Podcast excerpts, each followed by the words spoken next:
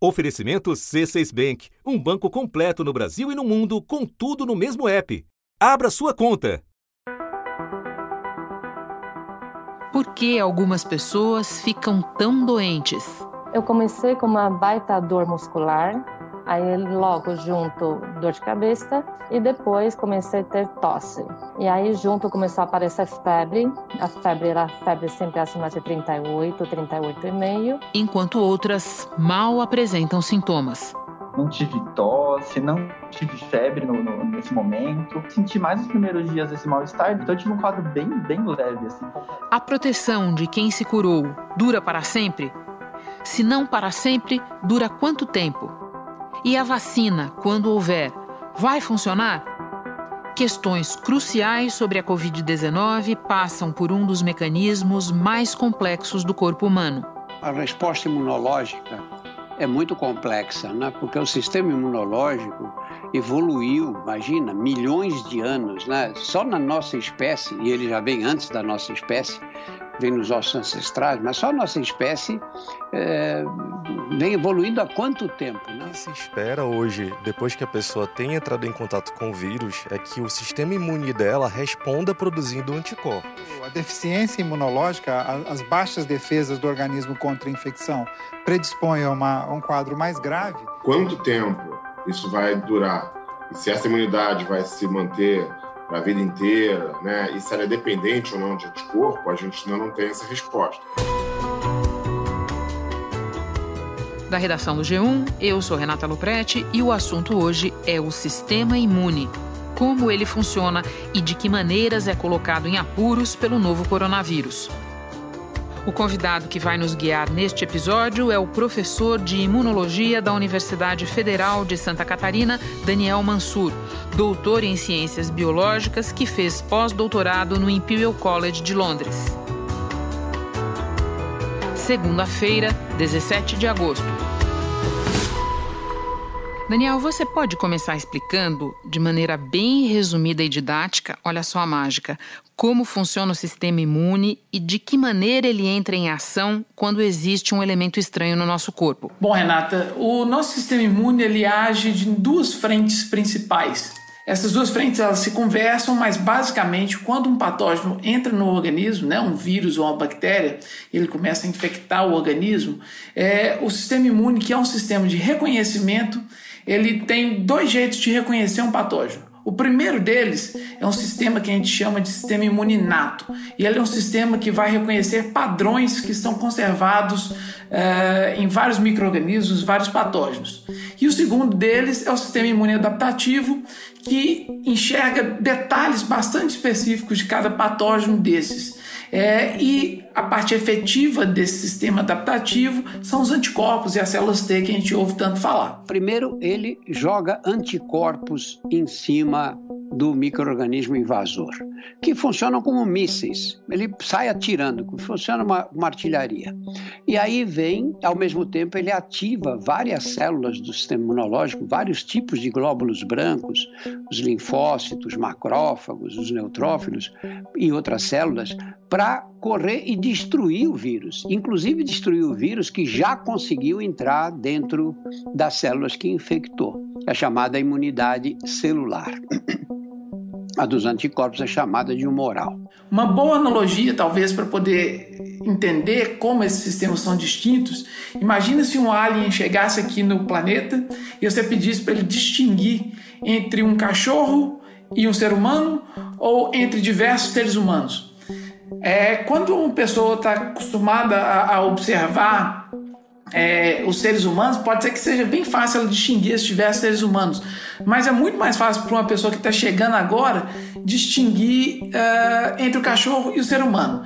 Então, ele, o sistema imune faz uma coisa parecida. O sistema imuninato ele consegue enxergar esses grandes padrões que diferenciam diferentes micro-organismos. Então, um vírus de uma bactéria, uh, de um protozoário, e o sistema imune adaptativo é como se ele conseguisse identificar até o CPF da pessoa. Então ele sabe exatamente qual vírus que ele está lidando com ele. Então pode ser vírus da influenza, vai ser diferente do SARS, que vai ser diferente do dengue, que vai ser diferente do, do Zika, por exemplo. Antes de eu te fazer a próxima pergunta, podemos fazer um momento glossário para deixar claro para quem nos ouve o que são os anticorpos e o que são as células T, porque muita gente tem ouvido bastante esses termos no contexto da Covid-19. Os anticorpos e as células T, eles são os efetores da resposta imune adaptativa, dessa, dessa parte mais específica da resposta que eu comentei anteriormente. Os anticorpos, então, eles são proteínas é, que os seus linfócitos B produzem e esses anticorpos eles têm, é, dentre várias propriedades, mas bastante relevante no caso das infecções virais, a capacidade de ligar na superfície dos vírus e impedir com que eles entrem dentro das nossas células.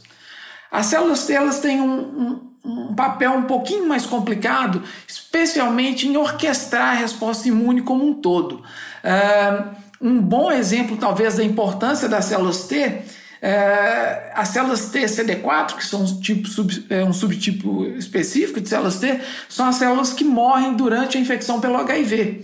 Então, aí, quando uma pessoa está em AIDS, é, apesar dela ter produzido anticorpos contra o vírus, ela não tem essas células T. E aí você já é, pode imaginar todo, tudo que acarreta é, a perda dessas células T. Né? Então, é, resumindo, as células B produzem anticorpos que vão se ligar aos vírus e impedir com que eles entrem nas células, e as células T elas vão, elas vão orquestrar a resposta imune como um todo. Muito obrigada, Daniel. Então lá vai a minha segunda pergunta. De que maneira o sistema que você acabou de nos descrever ajuda a entender por que algumas pessoas ficam muito doentes de Covid-19 e outras mal sentem qualquer coisa? Bom, existem algumas hipóteses envolvendo o sistema imune para poder é, explicar essa variedade de sintomas. Nenhuma delas foi exatamente é, comprovada, vamos dizer assim, formalmente comprovada. Um desses estudos analisou o DNA de 1.610 pacientes da Itália e da Espanha. Comparando com o DNA da população em geral, surgiram diferenças importantes. Os cientistas estimaram que uma pessoa de tipo sanguíneo A tem 50% mais chance de complicações respiratórias e as de tipo O 35% menos chance. Uh, se a gente pensar no sistema imune inato, que é esse primeiro sistema que eu falei que faz o reconhecimento uh, inicial dos patógenos, ele leva à produção de diversos mediadores inflamatórios e de moléculas antivirais. Contra os vírus, Normal, a imunidade mais importante é a celular, não é a humoral. Uma coisa que parece que está ficando cada vez mais clara é que pessoas que têm a Covid grave, elas é, fazem mais mediadores inflamatórios em detrimento dessas, é, dessas proteínas antivirais que a gente chama de interferon. Tá? Então parece que é, em pessoas com Covid grave, é, esse braço do sistema imunológico antiviral ele fica um pouco uh, ou bastante suprimido. Tá? Então, isso é uma das hipóteses envolvendo o sistema imune para diferenciar os sintomas. Isso ainda não explica o porquê que a pessoa uh, respondeu dessa maneira. Né? Uh, e uma outra hipótese que tem surgido também é que a gente sabe agora que pessoas têm é, diversas pessoas têm uma resposta de células T que fazem uma resposta cruzada entre os coronavírus que causam resfriado e o SARS-CoV-2 que é o causador da Covid-19. É, mas a gente não sabe se essa imunidade ela deixa as pessoas que têm uma que têm a Covid leve é, se ela é responsável por deixar as pessoas que têm a Covid leve, leve ou se ela é responsável por é, aumentar os sintomas e deixar a Covid grave. Então, é, nesse momento, a gente só sabe que essa imunidade cruzada existe, mas a gente não sabe para que lado que ela está pendendo e para que lado que ela pode ajudar. Se é para ter uma imunidade é, e uma doença é, mais grave ou uma doença mais branda. Voltando para um ponto que você abordou no início dessa sua resposta, a ciência ainda não sabe por que, em algumas pessoas, o novo coronavírus impede a produção dessas proteínas, os interferons, e em outras pessoas não, certo? Existem hipóteses para isso? A gente aprendeu várias coisas é, tão rápido em relação ao SARS-2 porque a gente teve contato com o SARS-1 e com o MERS antes, em termos de biologia, né? SARS, Síndrome Respiratória Aguda causada por um outro tipo de coronavírus. Explodiu em 2002, matou 774 pessoas, num total aí eh, em cerca de dois anos. MERS, conhecida como Síndrome Respiratória do Oriente Médio, matou 720 pessoas entre 2012 e 2013. Então a gente sabe que esse vírus ele é muito bom em fazer essa supressão. Então ele tem diversas proteínas que durante o ciclo dele ele vai produzir e essas proteínas vão impedir com que os interferons sejam feitos ou ajam de maneira eficaz. É, isso também não responde por que, que isso acontece só em algumas pessoas. Às vezes, uma pessoa, e aí eu estou falando especulativamente aqui, uma pessoa entrou em contato com uma carga viral maior. Então, no momento que ela foi infectada, é, ela pegou um vírus. E uma outra pessoa pegou 100 vírus. Você imagina que um vírus tentando fazer essa evasão do sistema imune, essa supressão dos interferons, versus 100, é, talvez você tenha uma resposta diferente aí. Então, a carga viral com que você entra em contato a primeira vez pode ser um determinante. Eu estou especulando aqui. Ao outro. Que mais? Um outro jeito que isso pode acontecer também é, em dengue, deixa eu puxar esse paralelo aqui. Um dos motivos, talvez, pelos quais a gente tem dengue hemorrágica, é porque quando você pega dengue por exemplo, dengue 1, você faz anticorpos muito bons contra esse vírus, tá? E se você pega dengue 1 de novo, você não vai possivelmente nem sentir que você está sendo infectado. No entanto, se você pega o dengue 2, 3 ou 4, o que pode acontecer é que os anticorpos que se ligam no dengue 1 muito bem não se ligam tão bem agora no dengue 3, 4. E aí, ao invés de neutralizar esses vírus, eles colocam ele para dentro da célula e esse vírus agora tem uma infecção super produtiva. Mais vírus dentro da célula quer dizer que mais vírus tentando suprimir o sistema imune. A gente não sabe ainda se isso é um fenômeno que existe com o SARS, mas não é uma coisa que está completamente descartada ainda. E poderia ser também colocada como um dos motivos pelos quais o sistema imune está ajudando a causar uma infecção mais grave ou mais aguda. Daniel, alguns dos grandes mistérios em relação à Covid passam pelo nosso sistema imune. Não é à toa que o assunto foi bater a sua porta para tentar entender pelo menos quais eles são. Você pode nos explicar a questão da duração da imunidade e quais são as principais dúvidas quanto a ela? Todo mundo ficou um pouco assustado quando é, os trabalhos foram publicados, mostrando que é, depois de mais ou menos de uns três meses é, os níveis de anticorpo anti o SARS-2 de pessoas, especialmente que foram infectadas é, e tiveram uma doença branda, eles iam caindo, né? Então esses anticorpos iam caindo, caindo.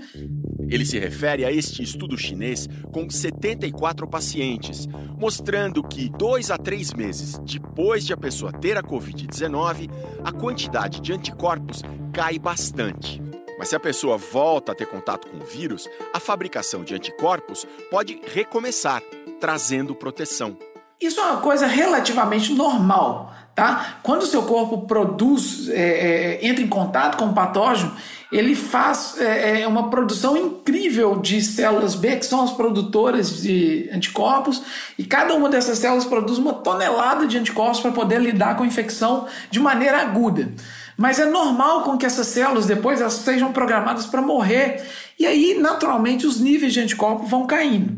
A grande pergunta é se as células que sobraram e viraram células, é, e algumas dessas vão ser células de memória, se elas são células que vão ser é, é, capazes de, caso você seja infectado novamente, elas sejam resgatadas e puxem aí essa memória imunológica que faça com que você lide muito rápido contra a próxima infecção e essa infecção então não cause uma doença uh, igual à primeira vez. Isso a gente não sabe ainda, especialmente por causa do tempo.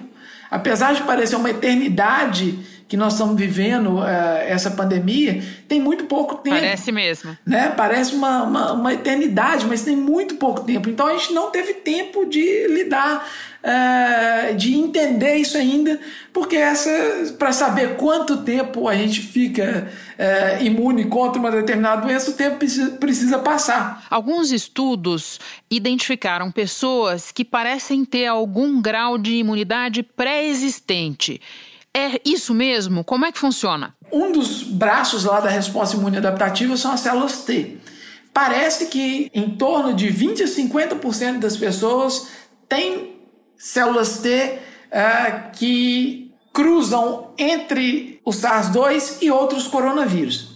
Então parece que existe essa resposta imune de um vírus que causa outra coisa e que a gente responde é, que o, o, o SARS-2, vamos dizer assim, acorda essas células e faz com que elas comecem a, a, a fazer o papel delas. A gente não sabe ainda, de novo, o tanto que essas, é, essa resposta é efetiva. Então, quando a gente fala que as pessoas têm uma imunidade, talvez seja mais é, claro falar que essas pessoas montam uma resposta imune prévia. Essa imunidade não é igual a você não ter mais doença. A gente já sabe é, o que, que a ciência já sabe sobre existir ou não a possibilidade de reinfecção. Os casos de reinfecção até agora, eles me parecem todos é, não categoricamente é, provados que foi uma reinfecção. Tá? Então, a gente tem desde falha no diagnóstico, por exemplo, o PCR, o RT-PCR, né, que é o método de diagnóstico para saber se você está com o genoma do vírus, uh, ele tem um nível de sensibilidade. Então você pode, por exemplo, tá com o vírus ainda, ele está replicando em taxas muito, muito baixas, você teve uma diminuição dos sintomas, mas não ficou livre daquele vírus ainda. O teste não pegou, você voltou para casa e de repente esse vírus, por algum motivo, o vírus voltou a se multiplicar numa taxa maior e aí você tem é, novos sintomas, vai fazer o teste, você tem novamente a infecção. Existem algumas hipóteses então para poder tentar explicar isso que não passam por você ficar infectado de novo. Uma delas então é a falha no diagnóstico. Existe uma outra hipótese, eu também estou especulando aqui, baseada em outras infecções. Existe a possibilidade de do vírus se manter nas suas células e de repente ele ser reativado. Isso a gente não sabe para o SARS-2, mas, por exemplo, é uma coisa que é muito comum uh, para herpes simplex, tá? que é o herpes que causa, uh, uh, que é o vírus que causa herpes labial. Então, quando você tem uma baixa de imunidade, falando aqui em termos bem gerais, né? ou você toma muito sol, ou você tem uma variação no, no ciclo hormonal, e de repente você está lá com a ferida da, do herpes. Esse vírus sempre teve ali. Ele não é uma infecção nova. Ele fica guardado lá no seu nervo trigêmeo.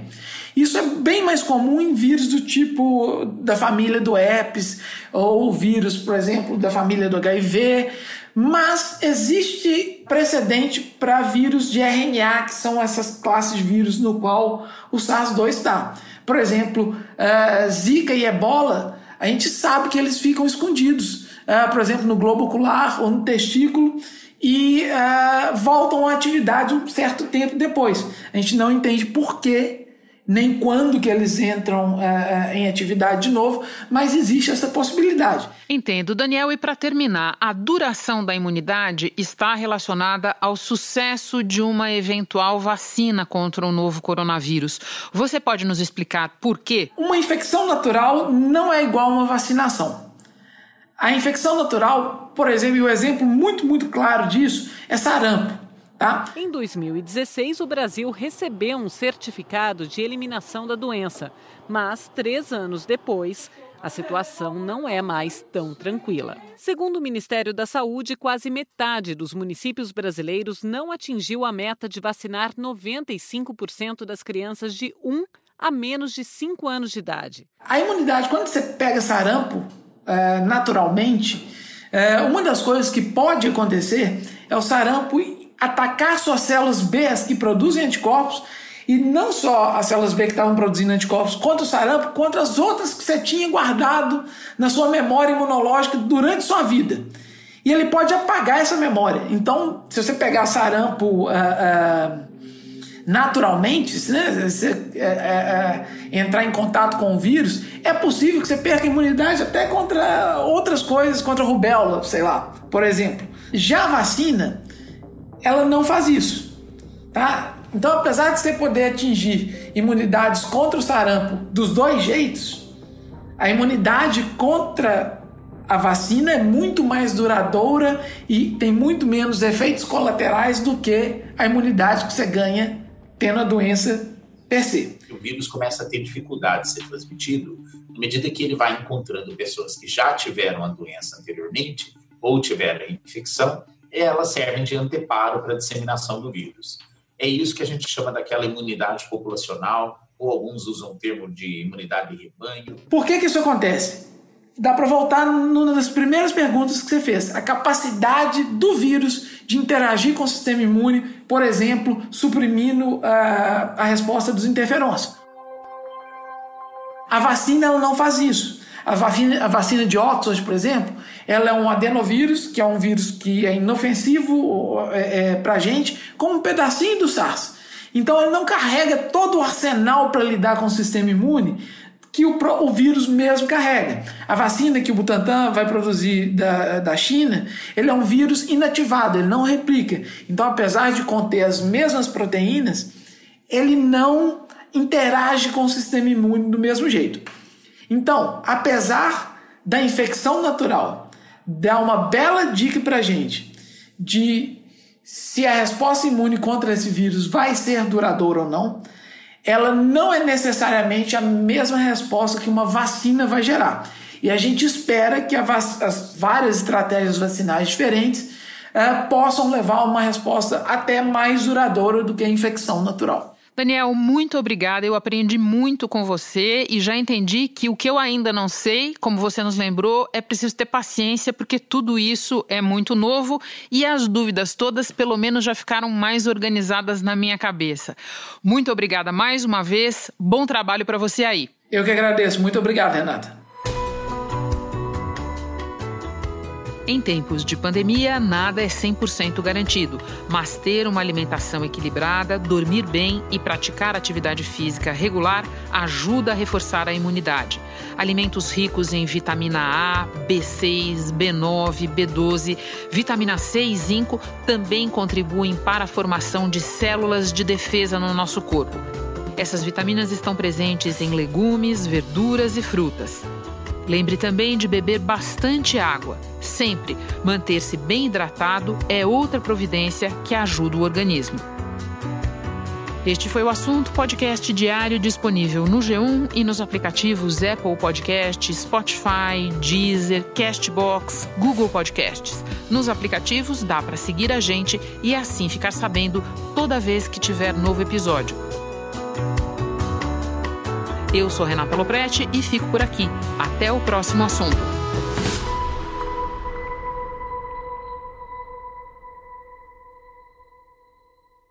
Você no topo da experiência financeira que um banco pode oferecer. Escolha um banco completo no Brasil e em qualquer lugar do mundo. Abra sua conta no C6 Bank.